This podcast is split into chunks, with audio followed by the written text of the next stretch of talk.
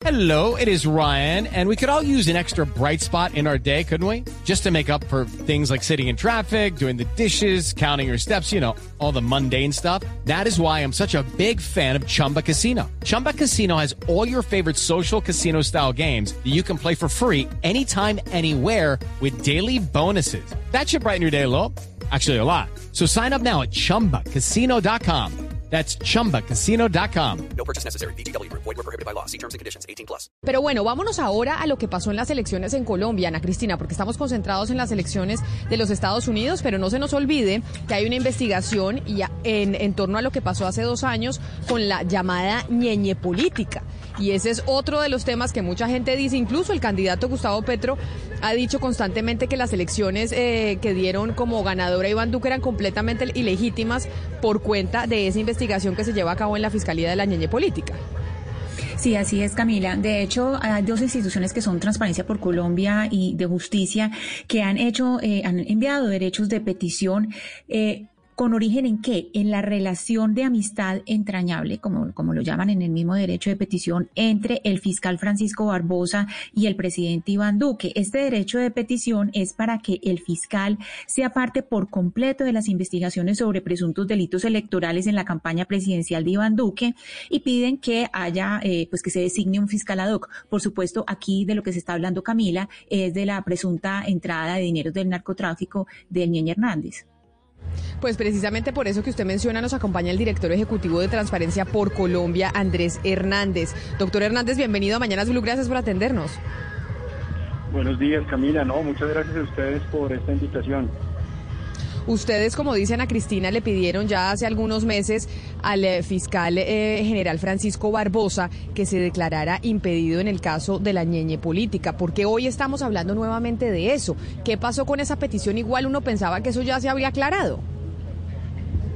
Pues lastimosamente no, nosotros eh, en Transparencia por Colombia junto con De Justicia, como lo mencionó Ana Cristina, hemos dirigido varios eh, derechos de petición, solicitudes a, la Fiscalía General de la Nación en ese sentido, en eh, buscar que eh, el fiscal general pueda apartarse de todo lo que tenga que ver con las investigaciones alrededor de la niñe política y que se pueda proceder a designar un fiscal ad hoc por parte de la Corte Suprema. El tema lastimosamente no ha sido recibido en el sentido en que nosotros lo hemos planteado. Eh, desde la Fiscalía se ha respondido que no se considera que haya eh, un problema alrededor de lo que nosotros vemos como un conflicto de interés potencial eh, o aparente, eh, dada esa relación entre el presidente de la República y el fiscal general de amistad entrañable previa. Eh, y pues eh, lastimosamente el tema sigue generando eh, cuestionamiento. Por supuesto, pues hay argumentos alrededor de eh, esta solicitud que hace la Fiscalía, por ejemplo, eh, que el fiscal general eh, respeta los procesos independientes de los fiscales que desarrollan las investigaciones, que hay otros mecanismos. Queremos llegar al punto de, de la importancia de avanzar en el país de, en, en esta discusión de conflictos de interés. Y sin lugar a dudas, este sería un caso en el cual se podría avanzar enormemente si de manera preventiva, de manera proactiva, eh, se hubiera dado ya hace mucho tiempo esa, eh, ese distanciamiento del fiscal general de esa investigación. El director, pero entonces, a ver, ustedes han recibido eh, tres respuestas de la Fiscalía en que básicamente lo que hacen es pues responderles a ustedes con el decreto 016 de 2014, pues en, que lo que hacen es repetir cuáles son las funciones eh, del fiscal. La Corte Suprema les dijo a ustedes que, que pues que no tenía resorte en este asunto y mi pregunta es sobre el objetivo. El objetivo acá no es discutir algo ilegal, que se esté haciendo algo ilegal, sino algo básicamente ético en la línea de mando en la Fiscalía. ¿O estoy equivocada? With the Lucky Land slots, you can get lucky just about anywhere. This is your captain speaking. Uh, we've got clear runway and the weather's fine, but we're just going to circle up here a while and uh, get lucky. No, no, nothing like that. It's just these cash prizes add up quick. So I suggest you sit back, keep your tray table upright, and start getting lucky. Play for free at LuckyLandSlots.com. Are you feeling lucky? No purchase necessary. Void where prohibited by law. 18 plus terms and conditions apply. See website for details. No, es en esa línea, Ana Cristina, y el, y el propósito es em, muy, muy constructivo en el sentido de ver una realidad eh, de un sistema judicial cada vez más cuestionado en Colombia. Eh, a comparación con otros países de América Latina, el Poder Judicial es uno de los ámbitos institucionales en los cuales la gente menos confía eso según varios indicadores que tenemos en Transparencia Internacional. Y una de las razones que afectan esa desconfianza es que pareciera que la forma como se gestionan los intereses en esas decisiones no es suficientemente transparente. Y eso no tiene nada que ver con que se dejen de observar procedimientos que ya existen, tiene que ver con seguir ampliando la mirada sobre el funcionamiento y el comportamiento ético de nuestros eh, de nuestras autoridades. Entonces, de nuevo, aquí lo que se ha buscado es que haya una situación eh, proactiva que le dé mucha más credibilidad, que le dé mucho más independencia a las investigaciones que bajo la competencia de la Fiscalía tendría que desarrollar esta, esta entidad. Es claro que digamos, cualquier cosa que eventualmente tuviera alguna implicación para el presidente de la República, pues tiene un procedimiento distinto. Pero de nuevo, aquí ha habido personas eh, involucradas, terceras personas involucradas, según lo que se ha conocido a través de, medios de comunicación, investigaciones formales ya abiertas por la Fiscalía, eh, cuyos procesos deben avanzar con la mayor independencia y transparencia posible.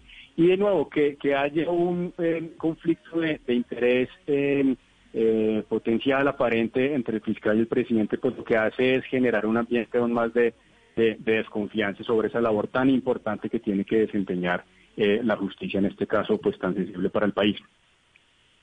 Director Hernández, pero hay un punto que yo eh, no entiendo muy bien del planteamiento que están haciendo ustedes, porque la Corte Suprema de Justicia fue clara y dijo acá no hay, pues digamos, un impedimento, no se puede alegar que, que una amistad íntima pueda ser causal de recusación. Y lo que ustedes están alegando, según lo que entiendo yo también, es hace parte de la forma como está diseñada la institucionalidad, la forma como está planteada la Fiscalía en la Constitución, la forma como se elige el fiscal, lo vimos desde Néstor Humberto Martínez, eh, Montealegre, etcétera. Es la misma crisis en todas las fiscalías. ¿No sería mejor, eh, digamos, alinear los esfuerzos para hacer una reforma a la justicia donde la fiscalía pueda ser un poco más imparcial? Em, estoy de acuerdo con lo último planteado, pero no con el inicio. La Corte Suprema no ha dicho que no haya eh, impedimento ni conflicto de interés. La Corte Suprema lo que nos dijo es que no es un tema de su competencia y que la Corte Suprema solamente se pronuncia a través de sus, eh, de sus sentencias, de sus decisiones.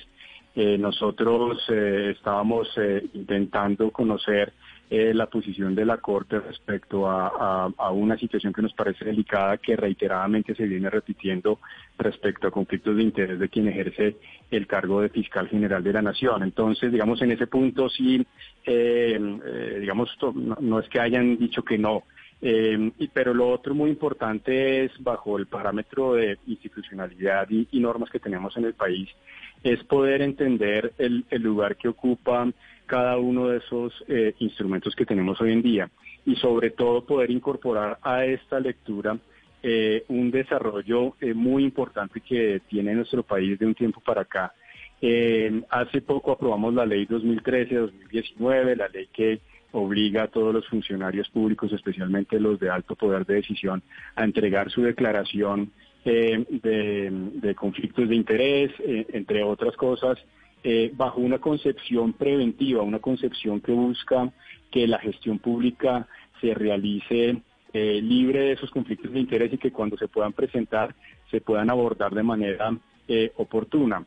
Eh, a esto se suma una visión eh, desde hace ya varios años que traen estándares y prácticas internacionales de gestión pública, entre otras, que hacen parte de la OCDE, que nos eh, indica que en, estos temas, de nuevo, lo importante es buscar que se evite materializar el conflicto de interés para que la afectación sobre la institucionalidad pública sea la menor. Entonces, yo creo que aquí lo que estamos buscando es que se avance en que realmente nuestras autoridades eh, y sobre todo aquellas de alto nivel entiendan lo, delicado que es eh, no atender eh, y manejar ¿Existen todos estos conflicto de interés a tiempo. Existen todos estos mecanismos de los que usted habla y busca la manera de prevenirlo, pero no es un poco ingenuo pensar en que esto pueda de verdad prevenirse cuando usted habla ahorita de una amistad entrañable, pero digamos con Néstor Humberto Martínez el señor venía de la presidencia, el señor que lo nombran después fiscal, es decir, ahí también hay una eh, evidencia fuerte de un conflicto y digamos ahí cómo poder decir este sí tiene un conflicto más fuerte que el otro cuando es la estructura general del Estado en donde el presidente está eligiendo a su propio fiscal y realmente uno no pensaría que un presidente va a elegir un fiscal que va a ser digamos rudo con su gobierno. Lo interesante en, en, este caso es que las, los argumentos que plantea el fiscal Barbosa o la dirección eh, jurídica de la Fiscalía eh, eh, del, del, fiscal Barbosa es el mismo argumento que planteaba eh, en su momento el fiscal ministro Humberto Martínez, es decir, que hay otros procedimientos para eso y que por el momento no hay ningún impedimento que le permita seguir al frente de las investigaciones. En el caso de eh, Néstor Humberto Martínez era alrededor de Odebrecht. En ese momento la solicitud la hizo eh, directamente de justicia y los argumentos son los mismos. Eh, en ese sentido, pues lo que vemos es que no hay una eh, lectura eh, suficientemente eh, avanzada y suficientemente eh, relacionada con ese aspecto de ética pública que esperaríamos de este tipo de, de líderes. pero, digamos, vuelvo sobre algo que se estaba preguntando antes. No sé si necesitamos entonces es una especie de, de, reforma a la justicia, incluso con este tema que hemos hablado bastante, se aborda la pregunta sobre el tema de las nominaciones. Yo creo que en buena medida sí tendríamos que incorporar este tipo de discusiones dentro de la eh, reforma a la justicia que tanto se ha anunciado y seguimos esperando eh, todo el país. Eh, pero, pero, pero, doctor Hernández. Dicho, ¿sí? Sí, pero, pero mire, doctor Hernández, es que, es que me llama mucho la atención que ustedes argumentan la amistad entrañable como razón para que se tenga en cuenta una, una presunta, un presunto conflicto de intereses. Pero le pongo un escenario distinto. Supongamos que el, el fiscal no sea un amigo entrañable del presidente, sino un enemigo evidente, un enemigo eh, eh, que, que, sea, que sea conocido. En ese caso, tampoco, en ese caso también habría conflicto de intereses. Es decir, un fiscal que no sea amigo del presidente de la República, ¿sí podría eh, investigarlo, siendo enemigo o contradictor político abiertamente? Pues es que en ese escenario no hay intereses en conflicto.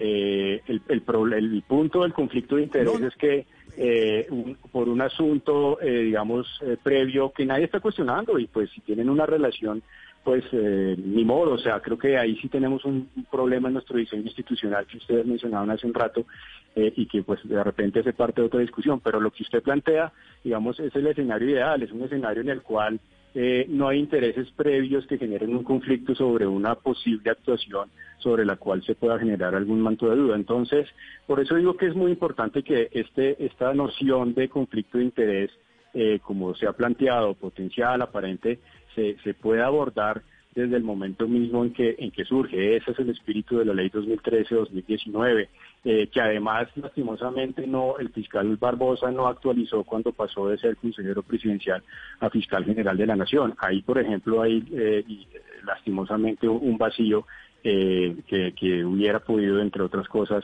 darle a esta, a esta situación una, una mayor transparencia. Se lo digo con mucho respeto y es entonces de esa petición que hace Transparencia Internacional y que hace de justicia al fiscal y que no ha respondido, básicamente es como un pronunciamiento que hacen desde las organizaciones no gubernamentales. Pero, pero lo que va a seguir pasando es que la Fiscalía va a seguir haciendo la investigación y aquí no va a haber fiscal ad hoc. Esto es un pronunciamiento que hacen organizaciones no gubernamentales veedoras del sistema político y judicial en Colombia y que manifiestan que aquí hay algo que debería cambiar, pero que sin embargo desde la Fiscalía ya se va a quedar así. Pues además de ser un pronunciamiento, ha sido una solicitud en el marco del ejercicio de, de derechos constitucionales de, de, ciudadanos y organizaciones. Eh, y lo que también queremos es eh, tratar de eh, profundizar el debate sobre ese tema. De nuevo, eh, mientras que eh, no tengamos un, diálogo mucho más profundo alrededor de esa responsabilidad que tienen estas autoridades, pues entonces lo que hacemos es quedarnos cruzados de brazos y seguir desconfiando de la justicia. Aquí el propósito también es buscar no solamente reformas de fondo a largo plazo, sino que sean materializables en, casos concretos. Eh, para nosotros sigue siendo eh, una gran eh, falta que, que, que, hasta el momento no se haya podido avanzar hacia un fiscal ad hoc en este caso. Eh, y pues esperaríamos, por supuesto, eh, que, que, la situación pueda tener algún tipo de eco, algún tipo de desarrollo, pero por el momento eh, la respuesta de la institucionalidad es otra. Esperamos que en, lo concreto esto no esté teniendo afectaciones a una investigación tan sensible para el país. Creo que además lo que se ha conocido en estos últimos días señala la, la, posibilidad de ser un caso, pues no solamente que habla muy mal de la política, sino que nos deja unos retos enormes en cómo seguir em, avanzando en, por ejemplo, la investigación de delitos electorales, una gran apuesta que realizamos en el país hace varios años eh, y que a veces entonces se nos quedan escritos en códigos y en leyes eh, y, se, y, y, en la práctica no termina pasando nada. Ahí es donde tenemos que atacar fuertemente eh, la, la, falta de resultados porque la, el descrédito de la democracia va a seguir creciendo y eso es muy peligroso para el país. Es Andrés Hernández, director ejecutivo de Transparencia por Colombia. Doctor Hernández, mil gracias por estar con nosotros. A ustedes muchas gracias. Ana Cristina, entonces básicamente es una petición de, de justicia, una petición que hace eh, Transparencia por Colombia pero que es un pronunciamiento de organizaciones no gubernamentales que ya eh, está resuelto en, eh, por lo pronto por la Fiscalía que dice no, acá no nos vamos a declarar impedidos, no va a haber fiscalado. Sí, básicamente Camila lo que hacen ellos es eh, pedir un lineamiento ético, es decir, que se piense en la ética. A mí me parece este tipo de iniciativas ciudadanas me parecen muy importantes porque es que pensamos que todo, que si es legal todo está bien. Un momento, puede que sea, puede que sea legal, que esté de acuerdo con la ley, pero no siempre todo lo legal necesariamente es ético, tiene una línea claro. ética por la mitad. Entonces yo creo que son preguntas fundamentales que hay que hacerse como ciudadanos. Sí, claro, un presidente no va, no se va a poner a, a, a tener un fiscal que sea su enemigo, pero, pero tampoco pero Ana Cristina, pero si nos pone, o sea, mejor dicho, evidentemente hay que tener eh, comportamientos éticos, ni más faltaba, pero la ley es la ley. Y si nos pusiéramos a hacer una de disertación sobre cuáles son los comportamientos éticos y cuáles no, pues sería muy difícil determinar qué se puede hacer y qué no. Por eso nos regimos por una normatividad. Porque, claro, hay, Camila, porque la discusión ética la amistad, es enorme. Perdón, Camila. Pero, pero mire, Camila, la amistad entrañable no es un delito. No existe ese delito tipificado en ninguna parte. Es decir, aquí lo que se está pidiendo es un, fiscal que garantice de verdad, con plena independencia y con plena autonomía, una investigación transparente, no solamente en el caso de la ñeñe política, sino en todos los demás. Pero argumentar la amistad entrañable como una razón de invalidar las investigaciones que se llevan, que lleva a cabo la fiscalía, a mí no me parece que eso sea prudente. Como lo dije yo, tampoco se puede argumentar entonces la enemistad evidente es decir, cuando un, el fiscal sea un enemigo del presidente de la República, en ese caso, ese fiscal tampoco garantiza una buena investigación, porque hay una enemistad evidente. Así como tampoco a, a, que, hay quienes consideran es que en este momento la, la amistad entrañable es una razón para, para, para, anular cualquier tipo de investigación que lleve a la Fiscalía en el caso del doctor Barbosa con el presidente Duque. El doctor Barbosa tiene Yo que llevar que a cabo que... como fiscal, independientemente de que sea amigo de Duque entrañablemente, como lo queramos calificar, el fiscal Barbosa tiene que llevar a cabo una investigación con todas las garantías para que eso salga bien. Porque me parece que él también tiene no, que jugarse lo, lo, allí lo que es todo, su, todo su prestigio, Oscar, toda su carrera. Sí. Lo que es reprochable, Oscar, es que se, se, había dejado, por lo menos, yo no estoy de acuerdo en la forma como la Fiscalía, digamos, está establecida toda la institución dentro de la Constitución y creo que están en mora de hacer un cambio institucional porque todas las fiscalías han sido un desastre y todas han estado empapadas de estos escándalos. Pero lo que sí es un poco reprochable es que el presidente Duque llegó y en el momento de ternar fiscalía dijo yo no siquiera voy a tener en cuenta este concurso. Que no lo haya tenido en cuenta Juan Manuel Santos tampoco cuando lo creó, pero que eh, había una puerta y era una invitación importante para por lo menos poder buscar talentos que, que son, digamos, técnicos, personas capacitadas para poder tener en cuenta en la fiscalía. Y el problema de lo que está diciendo el fiscal Barbosa es que él dice, el argumento que él da es yo no me declaro impedido porque igual yo no tengo casi que jurisdicción sobre lo que se está decidiendo porque yo no digamos, el encargado de esa de ese caso de la niña política. Hay un fiscal que está, eh, que es el fiscal de conocimiento y yo no tengo, digamos, eh, relación con él, lo cual es mentira porque recordemos que el fiscal Jaimes, que es como el director de todos los fiscales ante la Corte Suprema de Justicia, mandó un correo y dijo acá no se toma ninguna decisión sin, sin Pero Valeria, al fiscal general de la Nación. Entonces eso yo sí lo es que. Les, yo lo que les pregunto es, hay una normatividad que no estemos de acuerdo con el diseño institucional de la Fiscalía dentro de la Constitución es otra cosa, pero esa es la normatividad que tenemos hoy. Entonces, frente a esa normatividad, ¿existe algún tipo de irregularidad? Más allá del, no. del reclamo ético que se le hace por parte de organizaciones no gubernamentales de la sociedad civil, no. Pre- O sea, pregunto. No, o sea, acá hay- no hay ningún tipo de irregularidad. el señor dice, el señor dice, yo esta es la normatividad que a mí me cobija. Que a ustedes, señores sociedad civil, organizaciones, les parezca que no es ético que yo esté actuando así, pues muy bien, los felicito. Pero a mí la normatividad no me prohíbe que yo siga al frente del caso. Y que no siga como No, fiscal, claro. él no está al frente del caso, sino un fiscal delegado, pero que él como fiscal siga Es que la- al frente la- de la y- fiscalía para esa Y digamos que no se ve una inhabilidad tan evidente como la que tenía Néstor Humberto Martínez cuando fue la investigación de Debret, que duró un montón de tiempo para que él se apartara y aceptara que tenía realmente una inhabilidad. Digamos, ahí es muy evidente y, tendría- y tenía sentido, pero en esto es, es un asunto ético y la Y ética es muy personal. Es como en Estados Unidos el nombramiento de la fiscal. Los republicanos dijeron, no, no nos parece nombrarle un- una, una juez a Barack Obama en el año electoral, pero ahora sí les pareció, es un tema ético, pero esas son las elecciones y las elecciones tienen consecuencias. Entonces ellos no están obligados a ir más allá de lo que la ley les permite y el tema ético, entrar a juzgarlo, eh, ahí sí ya es un tema interno de cada persona. 11 de la mañana, 19 minutos. Vamos a hacer una pausa y ya regresamos aquí desde Washington, enfrente de la Casa Blanca, en donde estaremos conociendo por qué está la gente manifestando en estos momentos. Colombia está al aire. Judy was boring. Hello. Then Judy discovered ChumbaCasino.com. It's my little escape. Now Judy's the life of the party. Oh, baby, Mama's bringing home the bacon. Whoa, take it easy, Judy. The Chumba life is for everybody. So go to ChumbaCasino.com and play over 100 casino style games. Join today and play for free for your chance to redeem some serious prizes. ChumbaCasino.com. No purchase necessary. Void where prohibited by law. 18 plus terms and conditions apply. See website for details.